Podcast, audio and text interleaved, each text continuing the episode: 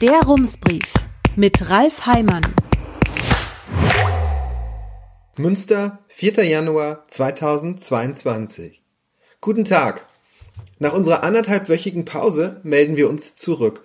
Und eine der großen Fragen dieser Tage ist, wie lange wünscht man sich zur Begrüßung denn noch ein frohes neues Jahr? Wir wissen es leider nicht, aber heute ist vielleicht die letzte Gelegenheit. Daher, wir vom Rums-Team wünschen Ihnen fürs neue Jahr alles Gute alles Gute. Das können wir zurzeit alle gut gebrauchen, denn die Coronavirenstämme mit all ihren unerfreulichen Mutanten umgeben uns auch in diesem Jahr. Die Stadt meldet heute zwei weitere Todesfälle, ein 56-jähriger Mann und eine 66-jährige Frau, beide mit Vorerkrankungen. Soeben ist eine Gruppe aus 47 Menschen von einer Skifreizeit in der Schweiz zurückgekehrt. 36 von ihnen hatten ein positives Schnelltestergebnis. Sie alle waren geimpft, mindestens zweifach, einige schon zum dritten Mal. Und das ist inzwischen alltäglich geworden. Dreifach geimpfte Menschen stecken sich reihenweise an. Das führt das Gesundheitsamt an seine Grenzen. Der kritische Punkt sei mittlerweile überschritten, schreibt die Stadt. In anderen Worten, das Gesundheitsamt kommt bei der Kontaktnachverfolgung nicht mehr hinterher.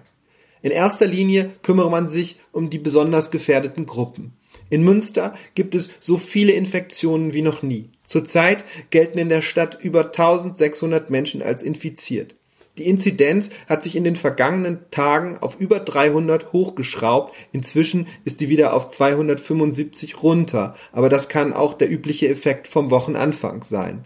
Knapp 300 Neuinfektionen pro 100.000 Menschen in sieben Tagen. Das bedeutet, bei über 300.000 Menschen, die in der Stadt leben, waren das knapp 900 Neuinfektionen in einer Woche. Die Gesundheitsämter nennen dazu Werte, die bis auf die Kommastelle genau sind, doch die Genauigkeit täuscht darüber hinweg, dass es im Moment keine genauen Zahlen gibt. Über die Feiertage ist viel liegen geblieben. Wir wissen nicht, wie viele Meldungen schon bearbeitet sind und wie viele noch auf den Schreibtischen warten. Wenn die Statistiken zeigen, dass Münster im Moment eine höhere Inzidenz hat als der Kreis Coesfeld, kann das auch einfach bedeuten, das Gesundheitsamt hier ist besser wieder aus dem Urlaub gekommen. Andererseits haben die Menschen vermutlich mehr Tests gemacht als sonst, um sich vor Weihnachten oder Silvester abzusichern. Das kann zur Folge haben, dass mehr Infektionen entdeckt wurden als sonst. Dieser Effekt kann die Zahlen in die andere Richtung beeinflussen. Und dann ist da noch das Problem mit der Omikron-Variante. Die Stadt Münster hat seit Dezember über 650 Omikron-Fälle registriert. Die tatsächliche Zahl dürfte laut Stadt sehr viel höher sein. Aus mehreren Gründen. Die Stadt nennt folgende. Nicht bei allen positiven Tests ist untersucht worden, ob die Person mit der Omikron oder mit der bisher dominanten Delta-Variante infiziert ist. Nicht alle Labore, die positive PCR-Tests auswerten, konnten die Variante auch schon in den vergangenen Wochen bestimmen. Diese Probleme gäbe es nicht nur in Münster, sondern überall in Deutschland, sagt Gesundheitsamtsleiter Norbert Schulze-Kalthoff.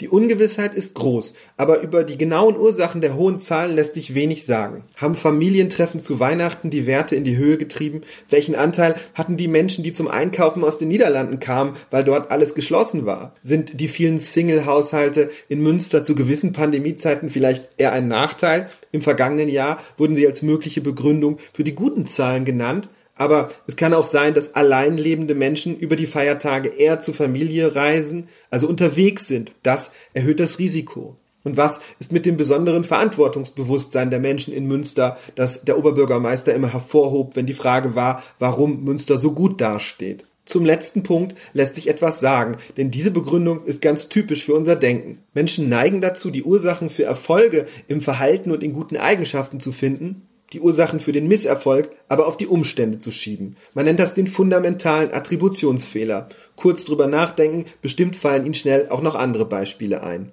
In den nächsten Tagen wird das Bild etwas klarer werden, dann wird sich langsam zeigen, wie sich Weihnachten und Silvester auf den Verlauf der Pandemie ausgewirkt haben. Der Zeitverzug ist ein Grund dafür, dass die Ministerpräsidentinnen und Ministerpräsidenten erst am Freitag darüber entscheiden, ob sie die Regeln noch einmal ändern. Ein anderer Grund für den Termin könnte sein, so vermutete es der Spiegel Ende Dezember, dass am Tag vorher das traditionelle Dreikönigstreffen der FDP stattfindet. Und das wolle man ihr nicht kaputt machen.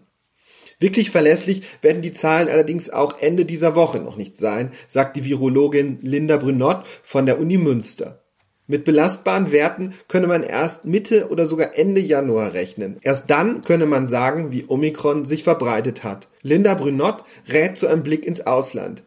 Es ist nicht davon auszugehen, dass wir hier von hohen Ansteckungszahlen mit Omikron verschont bleiben, sagt sie. In New York erkranken zurzeit viele Kinder schwer. Die Wissenschaftlerin würde sich wünschen, dass wir auch in Deutschland mehr auf die Kinder schauen. In der nächsten Woche beginnt die Schule wieder. Die Impfungen sind auch für Kinder sicher. Es gibt sehr wenige Nebenwirkungen und Kinder vertragen die Impfungen gut, sagt Linda Brünott. Kleinere Klassen seien eine Lösung, zur Not auch Unterricht zu Hause, wenn es möglich und die Folgen nicht zu negativ seien. Nur von einem rät die Virologin ab, von einer Durchseuchung der Bevölkerung.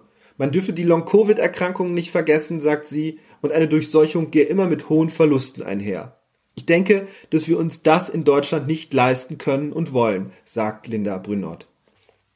In der Politik hängen oft Dinge miteinander zusammen, die auf den ersten Blick nichts miteinander zu tun haben. So könnte es nun mit dem Gasometer und dem Musikcampus sein. Über die Situation am Gasometer hatten wir im Dezember im Rumsbrief berichtet. Der Verein Sozialpalast und das Kollektiv Gaso bleibt möchten dort einen Ort für Kunst, Kultur und Begegnungen schaffen. Die Stadtwerke würden den Turm und das Gelände lieber für viel Geld verkaufen.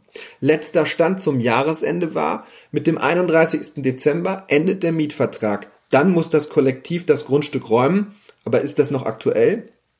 Ein Anruf bei den Stadtwerken. Dort klingt es plötzlich ganz anders. Ein Sprecher sagt, wir wollen uns sehr kurzfristig nochmal mit dem Sozialpalast zusammensetzen und schauen, ob es uns gelingt, eine Übergangslösung zu vereinbaren. Einen Termin gäbe es noch nicht, aber man werde sich bald treffen, vermutlich noch in der nächsten Woche. Die Stadtwerke werden den Mietvertrag wahrscheinlich noch einmal verlängern, vielleicht mit einigen Bedingungen, aber das Kollektiv wird aller Voraussicht nach zunächst bleiben dürfen. Wie kommt es zu dem Sinneswandel? Das hängt mit dem Musikcampus zusammen. Es ist unwahrscheinlich, dass das Kollektiv im Januar einfach gegangen wäre. Es hätte das Gelände vermutlich besetzt und das hätte zu einer unglücklichen Situation geführt. In dieser Woche, voraussichtlich morgen, wird die Stadt ein Papier veröffentlichen, das der Rat in einem Monat beschließen soll. Der Inhalt wird eine grundsätzliche Entscheidung sein. Will die Stadt den Musikcampus haben? Ja oder nein? Falls Sie den Begriff nicht mehr genau zuordnen können, der Musikcampus soll die städtische Musikschule, die Hochschule für Musik und das Sinfonieorchester der Stadt an einem Ort zusammenführen. Dazu soll auch ein Saal gehören, in dem Konzerte und Kongresse stattfinden können. Für Münster wäre der Campus ein Jahrhundertprojekt. Das lässt sich schon an den Investitionskosten ablesen. 300 Millionen Euro soll der Bau kosten, etwa 100 Millionen davon müsste die Stadt übernehmen. Mit Fördermitteln und Geld von Privatmenschen, die etwas dazugeben, könnte es am Ende deutlich weniger werden. Aber mit den 45 Millionen, die für das Projekt schon im Haushalt vermerkt sind, wird man wohl nicht auskommen. Das scheint sicher.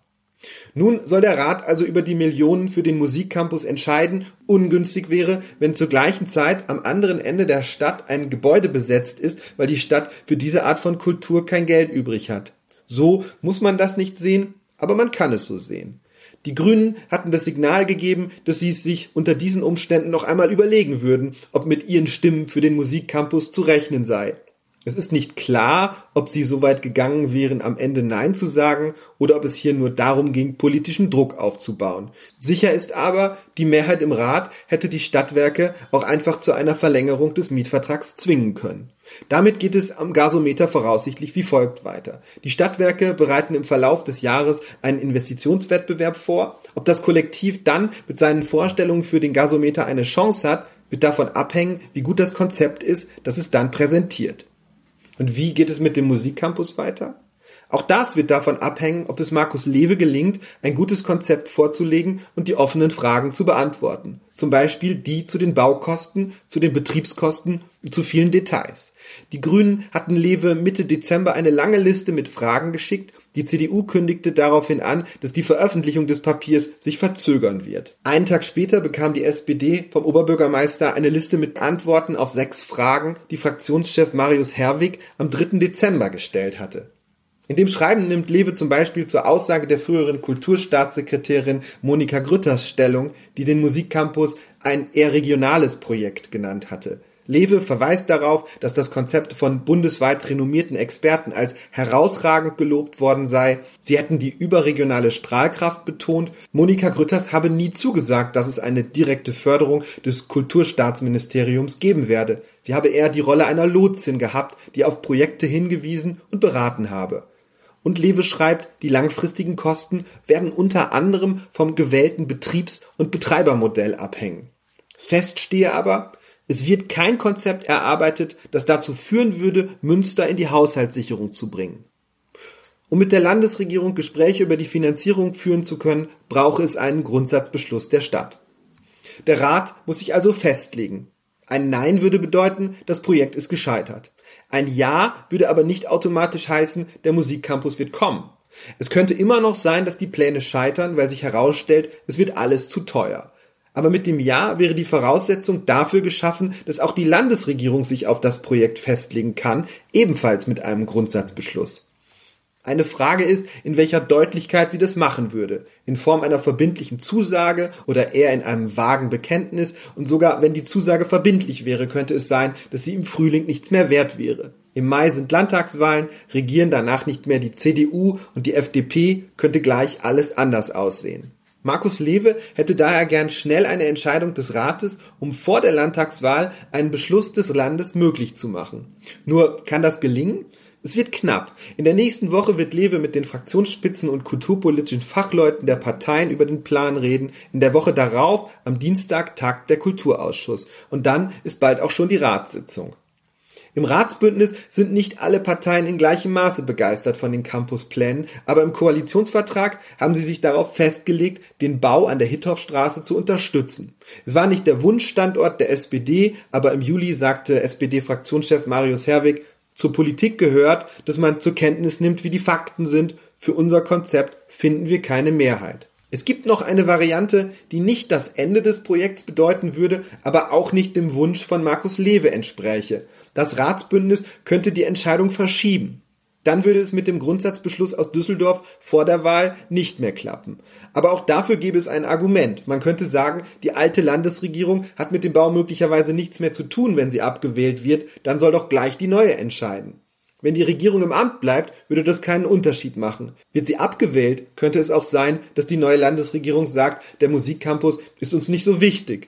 Und dann gibt es in Münster noch die Gruppe der Menschen, die hofft, dass sich für den Musikcampus an der Hittorfstraße keine Mehrheit finden wird. Diese Menschen eint vor allem eins, sie halten den Standort und das Konzept nicht für geeignet. Sie befürchten, dass die Musik und damit ein wichtiger Teil des kulturellen Lebens nur noch am Rande von Münster stattfinden würde. Sie kritisieren genau das, was Markus Lewe als Vorteil herausstellt, dass sich alles an einem Ort konzentrieren würde. Sie haben noch einige weitere Kritikpunkte, auch ganz grundsätzliche, aber ihre Ideen, wie eine Alternative zum Campus an der Hittorfstraße aussehen könnte, sind im Detail sehr unterschiedlich. Auf ein gemeinsames Konzept haben sie sich nicht geeinigt. Sollten sie sich dennoch durchsetzen, und eine Mehrheit für den Musikcampus verhindern, was im Moment unwahrscheinlich erscheint, würde die Debatte irgendwann von vorne beginnen. Das wäre im Sinne dieser Gruppe, denn sie hat das nicht ganz aus der Luft gegriffene Gefühl, dass es hier nicht darum ging, in einem Wettbewerb das beste und beliebteste Modell für die Stadt zu finden. Der Ansatz war ein anderer.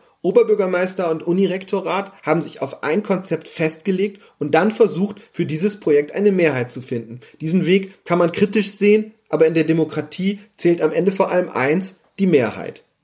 Herzliche Grüße, Ralf Heimann. Rums, neuer Journalismus für Münster. Jetzt abonnieren.